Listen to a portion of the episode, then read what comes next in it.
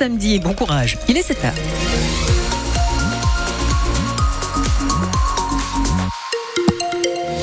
7 heures. vigilance particulière dans les Hautes-Pyrénées et les Pyrénées-Atlantiques, en tout cas pour aujourd'hui, samedi 17 février. Le soleil devrait briller généreusement euh, dès ce matin, avec toutefois, euh, en fin de journée, des nuages qui apparaissent dans la vallée des Gaves. C'est ce que nous annonce Météo France. Une sensation de, de beau temps pour tout le monde, pour toute la journée, avec des températures comprises entre 13 et 15 degrés. On fait un point complet juste après ce journal qui démarre maintenant avec vous, Fanny. Il y a encore trop de détenus à la maison d'arrêt de Pau. Oui, c'est la CGT pénitentiaire qui alerte une nouvelle fois le syndicat assure qu'il n'y a pas assez de lits et donc que 23 matelas sont posés au sol avec des détenus qui arrivent parfois de Tarbes, de Bayonne ou même de Bordeaux alors qu'il n'y a déjà plus de place. En plus, la prison de Pau est très vétuste. Cette surpopulation pose des problèmes de sécurité pour les surveillants, explique la représentante CGT de la maison d'arrêt de Pau. Il faut savoir que quand on ouvre une cellule à Pau, c'est des cellules de jusqu'à 6 détenus, 6 voire 7 détenus. L'agent est tout seul la journée, donc il ouvre des cellules avec 7 détenus, il est seul à l'étage. Donc euh, il y, a, y, a, un gros gros risque et en service de nuit, c'est pareil. C'est pas pareil de mettre euh, un matelas au sol avec un détenu en cellule et ils sont deux, euh, que de mettre un matelas au sol dans une cellule où ils sont déjà six. Là, il y a, y a, un gros souci. Donc les, les détenus, il y a par exemple déjà six lits, ou enfin normalement c'est quatre lits, et après on va avoir un ou deux matelas encore en plus au sol. C'est de 15 à 20 mètres carrés en fait les cellules.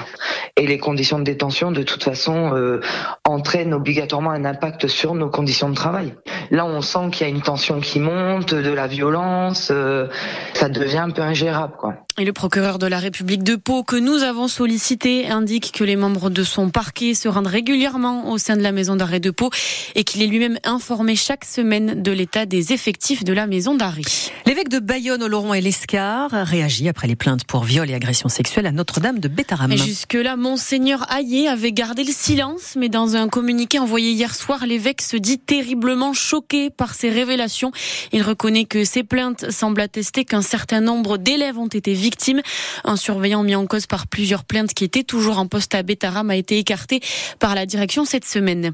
Nouvelle action des jeunes agriculteurs des Hautes-Pyrénées hier soir. Ils ont bloqué les entrées de livraison dans les supermarchés avec des pneus, des bâches un peu partout dans le département à Bagnères, Lourdes, Argelès-Gazost et Maubourguet. Les GIA qui veulent maintenir la pression avant le salon de l'agriculture dans une semaine.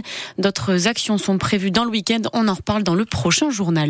Le nombre de ménages qui ne peuvent plus payer leurs dettes a augmenté de 5% dans les Pyrénées-Atlantiques entre 2022 et 2023. ils sont de plus en plus nombreux à avoir demandé de l'aide à la Banque de France qui peut soit geler les dettes, soit les étaler ou carrément les effacer si les ménages ne peuvent plus du tout rembourser.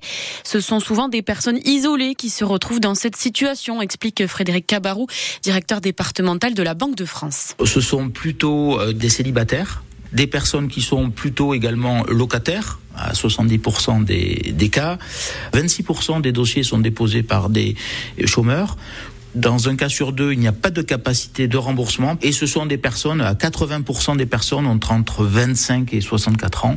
Alors, vie active ou entre 25 et 64 ans, euh, plutôt aussi des personnes parfois sans emploi, mais dans la vie active ou sans emploi. Et Manon Clavry, ce sont les crédits conso qui plombent le plus les finances des ménages. Sur 39 millions de dettes des ménages dans les Pyrénées-Atlantiques, 40% sont des dettes à la consommation 29 sont des crédits immobiliers et 31 sont des dettes de charges courantes, c'est-à-dire des paiements en retard d'électricité, de chauffage, de logements sociaux, les cautions également et les impôts. La Banque de France a trois possibilités face à un dossier de surendettement. Soit elle décide d'effacer les dettes, quand le particulier n'a vraiment pas de quoi payer, soit elle étale la dette, soit elle la gèle, le temps que la personne trouve un travail, par exemple, le temps qu'elle ait une meilleure situation. En 2023, sur 39 millions d'euros de dettes au total dans le département, 11 millions ont été effacés. Un des constats assez alarmants faits par la Banque de France, c'est que la société se paupérise avec des ménages qui ont de plus en plus de mal à payer les charges courantes, c'est-à-dire l'électricité ou le chauffage. Ça touche aussi les entreprises de plus en plus concernées par la précarité énergétique. Les réactions après la mort de l'opposant russe Alexei Navalny. Sa mort dit la faiblesse du Kremlin, selon Emmanuel Macron. Pour Joe Biden, Vladimir Poutine est responsable. La compagne d'Alexei Navalny aussi, qui a appris la mort de son époux alors qu'elle était en pleine conférence à Munich. Elle assure qu'il n'y aura pas d'impunité. Il y a eu des rassemblements spontanés un peu partout euh, en Europe hier, en Allemagne, en Lituanie, en Pologne et en France. Alexei Navalny est décédé dans une colonie pénitentiaire dans l'Arctique où il purgeait une peine de 19 ans de prison pour extrémisme. La grève des contrôleurs se poursuit. 150 000 voyageurs ne vont pas pouvoir partir en vacances, annonce la SNCF. Un TGV sur deux circule ce matin. Chez nous, le trafic des TER et des intercités entre Pau et Toulouse, Pau et Tarbes et Pau et Bayonne reste très perturbé. Plusieurs trains entre Tarbes et Paris et Pau et Paris aussi ont été annulés. Vous écoutez France Bleu Berne Bigorre, il est 7h05. On poursuit ce journal avec une page sportive, avec du rugby et la section paloise à Bordeaux cet après-midi. Oui, c'est le moment de se reprendre pour la section qui reste sur quatre défaites en top 14. Après avoir enchaîné beaucoup de matchs, les Béarnais ont pris quelques jours de vacances, histoire de se reposer un peu, Damien Gozioso. Oui, la coupure, vous l'avez dit, la première pour les sectionnistes après 15 semaines non-stop depuis le retour de la Coupe du Monde.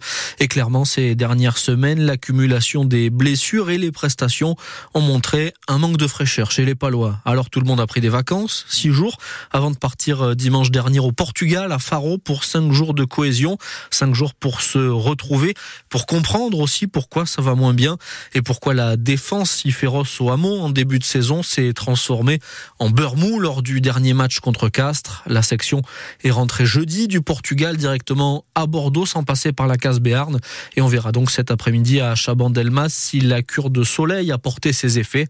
L'adversaire, l'UBB, privé notamment de cinq internationaux, quasiment la ligne d'attaque du 15 de France, Lucu, Jalibert, Moefana, Bielbiaré et Penaud, à la section d'en profiter. UBB section paloise à 17h à vivre en intégralité sur France Bleu Berne Bigorre. Et puis il y a du foot aussi ce soir. Le POFC reçoit Quevilly-Rouen à 19h. Là aussi en intégralité sur France Bleu Berne Bigorre.